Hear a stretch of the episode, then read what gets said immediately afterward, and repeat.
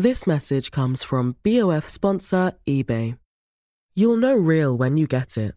It'll say eBay Authenticity Guarantee. And you'll feel it. Maybe it's a head turning handbag, a watch that says it all, jewelry that makes you look like the gem, or sneakers and streetwear so fresh every step feels fly. eBay gets it. So look for the blue check mark next to that thing you love and be confident that every inch, stitch, sole, and logo is checked by experts. With eBay Authenticity Guarantee, you can trust that feeling of real is always in reach. Ensure your next purchase is the real deal. Visit eBay.com for terms. Ça veut dire quoi être un digger Diguer dans le vêtement, c'est explorer de manière méticuleuse des boutiques physiques ou virtuelles à la recherche d'anciennes ou de nouvelles pièces. Et ces pièces ont des histoires. Diguer, c'est aussi essayer de mieux comprendre la circulation de la mode à travers les époques et y déceler des tendances. Des mains du digger jusqu'à vos oreilles, Digit, c'est le podcast qui vous entraîne à la recherche de la pièce introuvable ou de l'archive exceptionnelle. Je suis Sega et je digue pour GQ. Le moins et le mieux. Le minimalisme, c'est l'idée que le vêtement doit remplir sa fonction essentielle. Habillé, ça peut être moins de couleurs, moins de formes, moins de détails, moins de relief, mais ça peut aussi être de la complexité. On va essayer de démêler tout ça avec le digger du jour. Le digger, c'est Florent. Il est autodidacte dans la mode et il a fondé la marque Coltest, dont le vestiaire est minimal. Bonjour Florent. Bonjour Sega. Comment tu définirais ton minimalisme, toi? Euh, Quand tu parles de, euh, de Less is More, c'est, c'est mon état d'esprit de départ avec un, un vrai sujet sur la fonctionnalité. Dans ta manière de t'habiller, toi, c'est tu es très dans le sombre, tu es très dans les, le monochrome presque. Comment t'es arrivé vers euh, un vestiaire presque minimaliste? Ouais, bah moi je suis un enfant des, des années euh, 90 où euh, il y avait beaucoup de couleurs, beaucoup de graphisme. Et après, c'est vrai que tu arrives à, une, un minimalisme qui est plus euh, tout noir, après qui va être tout blanc. Et moi, ma sensibilité sur le minimalisme, ça va être d'enlever le superflu. Qu'est-ce qui est euh, vraiment important dans ton vêtement? Sur la fonctionnalité, la qualité. Donc en fait, ton minimalisme, il parle de fonctionnalité, il parle aussi de, de matière. Parce que c'est l'essence même de ton vêtement. Tu choisis mal une matière, tu rates ton vêtement. Tu reviens toujours à un élément pratique. Et euh, moi, par exemple, j'ai une passion pour les poches. Comment est-ce que tu réussis à mettre beaucoup de poches sans surcharger un vêtement? Comment tu ajoutes euh, du détail, toi, au vêtement? Parce que dans le minimalisme, il y a une dimension où, effectivement, la première, c'est de porter moins, si on veut rester au sens littéral euh, du mot minimaliste. Mais il y a aussi l'autre notion, l'autre minimaliste, où euh, on peut porter toujours, mais euh, en essayant d'ajouter de la complexité dans le, dans le vêtement. Comment toi, t'es parvenu à ça, à ajouter de la complexité dans le vêtement que tu fabriques? À quel détail tu fais attention, toi, particulièrement dans le vêtement? Euh, L'aisance. Je vais beaucoup parler de fonctionnalité, mais c'est parce que c'est euh, pour moi le vêtement, il doit être euh, visuel et pratique. Ça sert à rien de te raconter une histoire euh, qui sera que visuelle si au final ton vêtement euh, t'es pas à l'aise dedans. Donc il y a des histoires d'aisance. le minimalisme, il va se cacher vraiment, il va se cacher partout parce que tu vas faire quelque chose de très très simple. Tu peux avoir le débat parfois avec des clients où tu vas sortir un, un t-shirt avec un détail côté, une partie de, du public va pas comprendre le travail. Et en fait, le travail, il est où? Il est euh, dans ce petit détail qui fera la différence, dans le fait que quand tu mets le vêtement, ça se pose bien, il y a un mouvement qui se crée. Tu vois, quand je te parlais de la matière, elle va de pair avec le mouvement du vêtement. Plus ou moins souple, plus ou moins rigide, ça va raconter une autre histoire. Moi, j'adore quand un client a, par exemple, euh, acheté, euh, je sais pas, une veste, qui me dit ah j'avais pas vu ça, c'est vachement bien. J'adore parce que la la qualité se voit pas forcément, elle est sur plein de petits détails.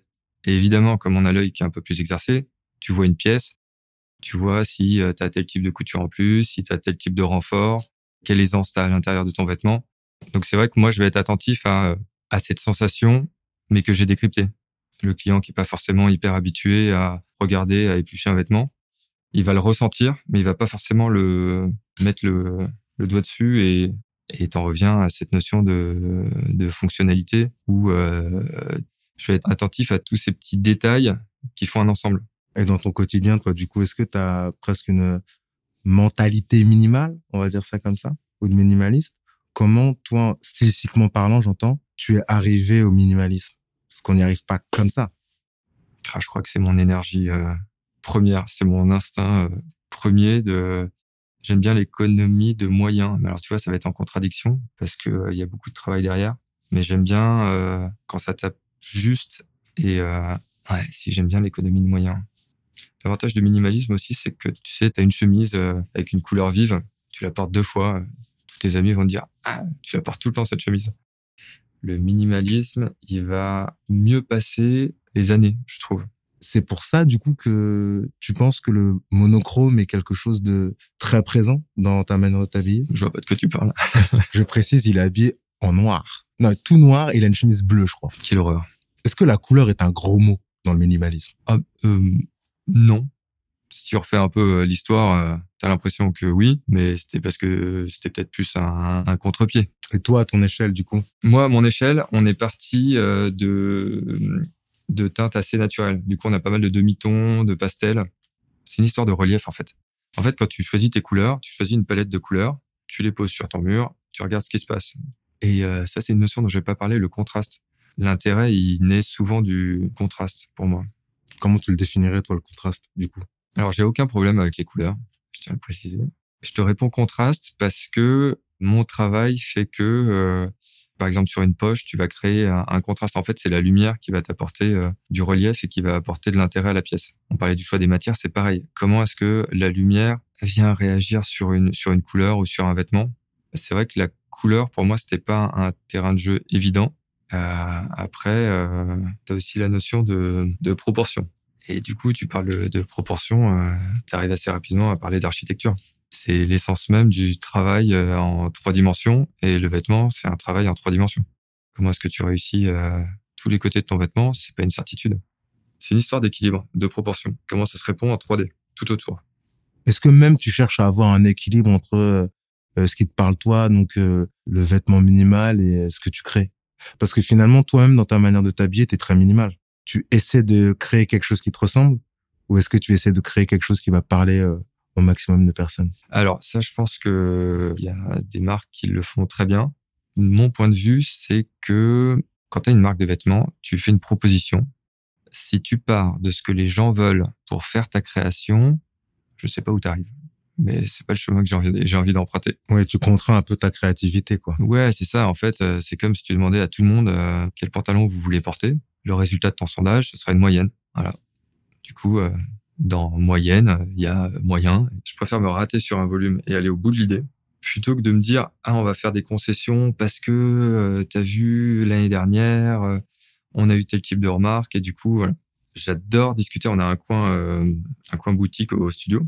Donc on reçoit des, des visiteurs, des clients avec qui on discute souvent très longtemps. C'est toujours hyper intéressant mais c'est un comment dire faut réussir à garder presque du recul par rapport à ce désire. C'est un ressenti subjectif.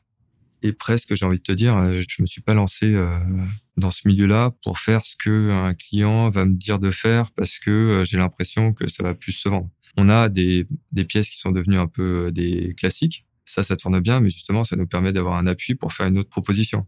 Je pense que c'est le meilleur moyen de traiter, de faire le produit que tu penses qu'on va attendre de toi je suis pas sûr que ça marche comme ça. Si, tu commences à courir après quelque chose euh, qui est déjà parti, euh, bah tu pars trop tard. Donc euh, moi j'essaie de pas trop regarder ce qui se fait. Je dis j'ai envie d'aller dans cette direction. On en discute avec l'équipe et de là il y a un petit jeu de ping-pong qui s'installe et on arrive avec une pièce qui est nouvelle pour nous et qui recevra l'accueil du public et c'est le public qui choisit. Comment tu t'influences du coup? Parce que euh, tu dis que tu regardes pas ou très peu les autres marques, euh, que t'as, bah, tu veux pas avoir de référence, mais qu'est-ce qui te... Non, t'as forcément, alors t'as forcément des références. Si tu regardes trop ce qui se fait ailleurs, si tu regardes trop ce qui se fait sur le vêtement, hein, je parle. Si tu te nourris trop, j'ai presque l'impression que tu vas te retrouver avec l'impression ah non ça a déjà été fait euh, ah non mais du coup toi comment tu fais pour te dégager de ça? Bah en fait c'est pas mal une histoire de d'état d'esprit hein le minimalisme, c'est un peu une façon de faire un, petit pas de côté et de se dire, OK, c'est cool, le, presque le brouhaha ambiant. Ce petit pas de côté et ce petit recul qu'on peut prendre, il, t'inscrit dans un temps un peu plus long Et c'est pour moi assez, euh, assez jouissif de réussir à sortir de euh, la respiration haute, et on va parler de yoga, et de passer sur euh, un truc un peu plus ancré dans le, dans le sol. Qu'est-ce qui reste? Pas grand-chose. Finalement, on parle de... Il n'y a pas de prétention dans, dans ce que je fais de ça va durer une éternité. Mais la logique, quand on fait les choses, c'est que ça dure un petit peu de temps et que ce soit pas de l'esbrouf, que ce soit posé, que ce soit juste. Et par quoi ça passe dans tes recherches, du coup, pour que ce soit juste et posé? Parfois, c'est très très simple. Je te dis, on part du volume toujours. Et après, euh, ça peut être euh, deux coups de crayon sur euh, sur une silhouette et on s'est dit, on s'est dit qu'il fallait partir de ça. Tu vois, on a sorti une veste là où il y avait une, y a une poche plaquée, une poche incrustée au-dessus. Et typiquement, cette construction-là, l'influence est plus pour moi de l'architecture que je sais pas certaines personnes pourront voir pourraient voir du workwear alors que tu n'aurais pas ça sur du workwear parce que techniquement c'est trop compliqué et que visuellement c'est simple, techniquement il y a beaucoup de travail. Pour terminer, c'est quoi pour toi un, digger? Bah, Le digger, c'est celui qui se contente pas de ce qu'il a sous les yeux. C'est quelqu'un qui a les yeux ouverts et qui du coup ses yeux sont assez ouverts pour voir euh, l'inattendu. Parce que finalement, quand tu cherches, est-ce que tu sais ce que tu cherches ou euh, est-ce que tu peux avoir une direction, tu peux avoir une ambition, mais parfois tu vas chercher quelque chose et, euh, et tu découvres autre chose. Donc, je pense que ouais, c'est ça. Voilà, c'est la fin de ce podcast. Merci à Hubert Régrange pour la réalisation. Si vous aimez ce podcast, suivez-nous sur l'application de GQ et sur nos différents réseaux sociaux.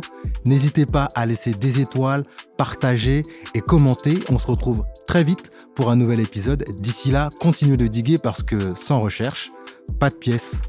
Peace. This message comes from BOF sponsor eBay. You'll know real when you get it. It'll say eBay Authenticity Guarantee. And you'll feel it. Maybe it's a head turning handbag, a watch that says it all, jewelry that makes you look like the gem, or sneakers and streetwear so fresh every step feels fly. eBay gets it. So look for the blue check mark next to that thing you love and be confident that every inch, stitch, sole, and logo is checked by experts. With eBay Authenticity Guarantee, you can trust that feeling of real is always in reach. Ensure your next purchase is the real deal. Visit eBay.com for terms.